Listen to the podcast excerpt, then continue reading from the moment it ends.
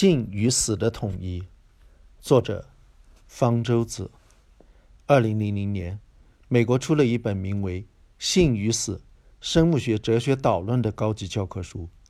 这本书介绍、讨论的都是关于进化、基因这些很专业化的生物学哲学问题，与性和死都没有什么关系。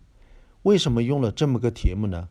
作者解释说，因为这个题目很有趣。生物界是奇妙和古怪的，至少比我们所能想象的还要古怪。其实，作者完全可以更明白地说，因为性和死是生物界的永恒主题，就像爱和死是文学作品的永恒主题一样。无性的生物可以靠不断的分裂而永世长存，有性的生物却必死无疑。性是对死亡的抗拒，是新生命的开端。这两个相对的力量。有时却能古怪的结合，例如，在蜘蛛纲和昆虫纲动物中，有时能观察到所谓性氏同类，即在交尾前后甚至交尾过程中，雌性吃掉与之交尾的雄性。最著名的例子当然是螳螂了。对雌螳螂杀夫的首次描述出现于1658年出版的德语著作中。在1886年，一位美国昆虫学家向科学杂志报告了他在实验室看到的。雌螳螂在交配前吃掉雄螳螂的头，而无头雄螳螂仍设法完成交配的奇怪情景。这大概是关于这一现象的第一篇科学文献。稍后，法贝尔在《昆虫记》中对螳螂杀夫情形进行了如下描述。然而，在事实上，螳螂甚至还具有食用它丈夫的习性，这可真让人吃惊。在吃它的丈夫的时候，雌性的螳螂会咬住它丈夫的头颈。然后一口一口地吃下去，最后剩余下来的只是她丈夫的两片薄薄的翅膀而已。这真令人难以置信。从这段描述看，我们不知道法贝尔是亲眼所见，还是仅仅只是在转述一个公认的事实。不管怎样，随着《昆虫记》风靡世界，雌螳螂吃夫的恶名和雄螳螂殉情的美名也就尽人皆知了。生物学家们甚至试图论证吃夫的合理性。有的说，雌螳螂产卵需要大量的能量，雄螳螂的肉正是极好的能量来源。断头的雄螳螂能完成交配，这是已被实验证实的，因为控制交配的神经不在头部，而在腹部。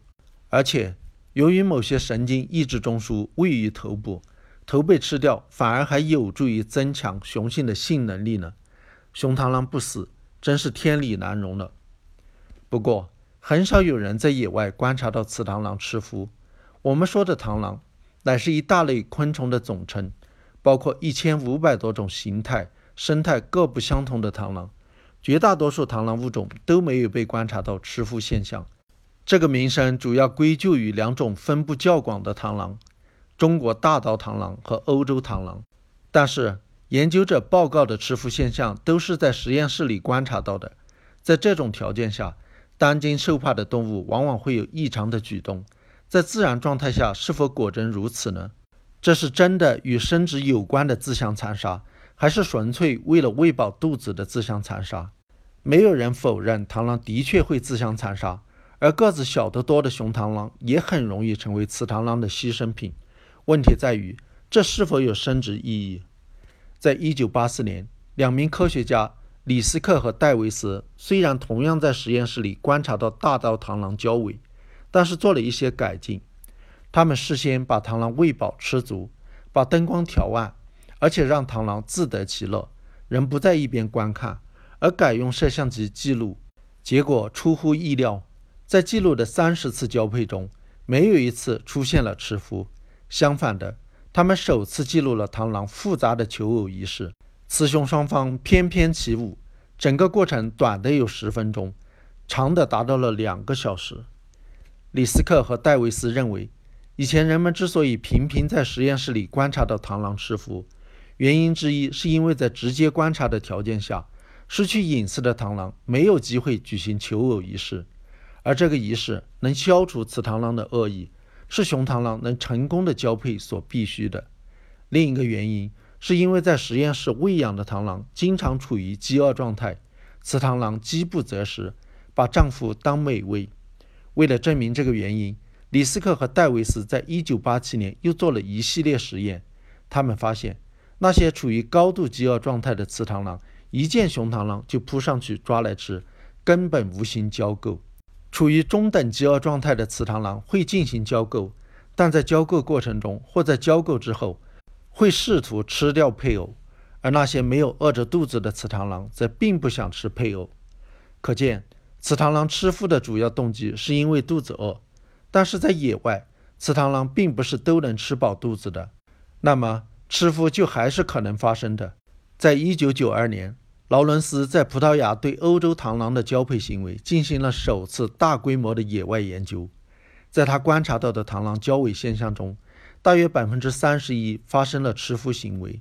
在野外，雌螳螂大概处于中等饥饿，吃掉雄螳螂对螳螂后代也的确有益。一九八八年的一项研究表明，那些吃掉了配偶的雌螳螂，其后代数目比没有吃掉配偶的要多百分之二十。李斯克和戴维斯也承认，欧洲螳螂发生的吃孵现象可能比其他螳螂远为普遍，是它们给螳螂带来恶名。但是，雄螳螂很显然不是心甘情愿的被吃的。他们在交配前小心翼翼地悄悄接近雌螳螂，避免被发觉。